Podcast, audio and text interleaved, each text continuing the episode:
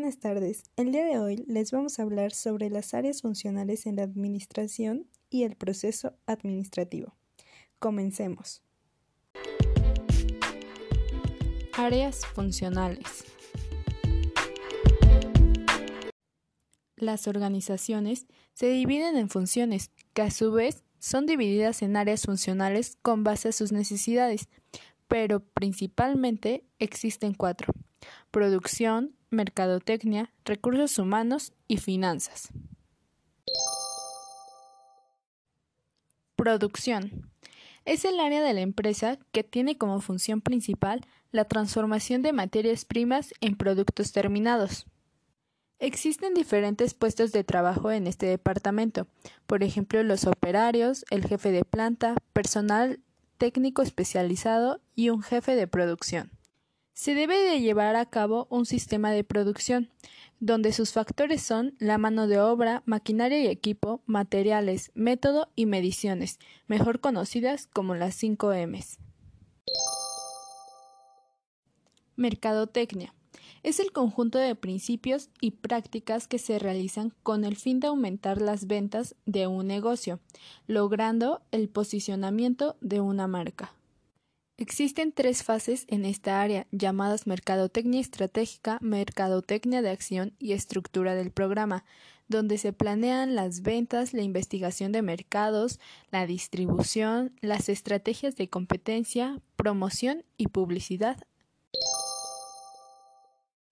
Recursos humanos. Aquí se incluyen actividades que van desde el reclutamiento y selección de personal hasta los despidos. Tiene diferentes funciones, como la del empleo, de administración de personal, retribución, evaluación del desempeño, de beneficios sociales, de relaciones laborales y de higiene y seguridad. El objetivo general de esta área funcional es impulsar el talento humano. Finanzas Aquí se es responsable de la movilización y administración de los recursos financieros del banco, correspondientes tanto al activo como al pasivo de la organización. Se encarga de hacer medibles las estrategias, controlar los resultados y registrar operaciones contables. Por último, tenemos informática. Es un área funcional aunque no se considera entre las cuatro principales, pero si se tiene dentro de la organización es muy importante, pues incluye el diseño y construcción del soporte físico y lógico de los sistemas de computación para el procesamiento, organización y administración de la información de la empresa. Proceso administrativo.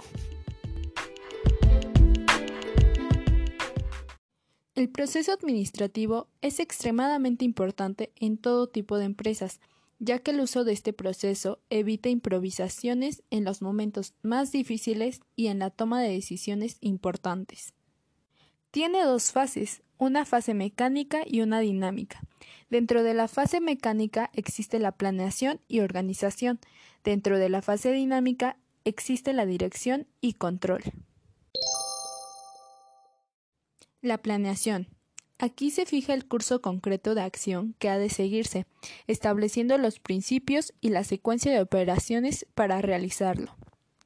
Es importante pues reduce los niveles de incertidumbre que se puede presentar en un futuro, pero no los elimina.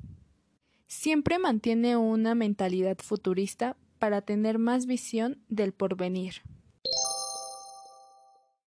La organización. Cuanto más se divide el trabajo, dedicando a cada empleado una actividad limitada y concreta, se obtiene su mayor eficiencia, precisión y destreza. La dirección es un elemento de la administración en el que se logra la realización efectiva de todo lo planeado por medio de la autoridad del administrador, ejercida a base de decisiones. El control es la medición de los resultados actuales y pasados en relación con los esperados, ya sea total o parcialmente, con el fin de corregir, mejorar y formular nuevos planes. Gracias por su atención. Eso ha sido todo por el podcast del día de hoy.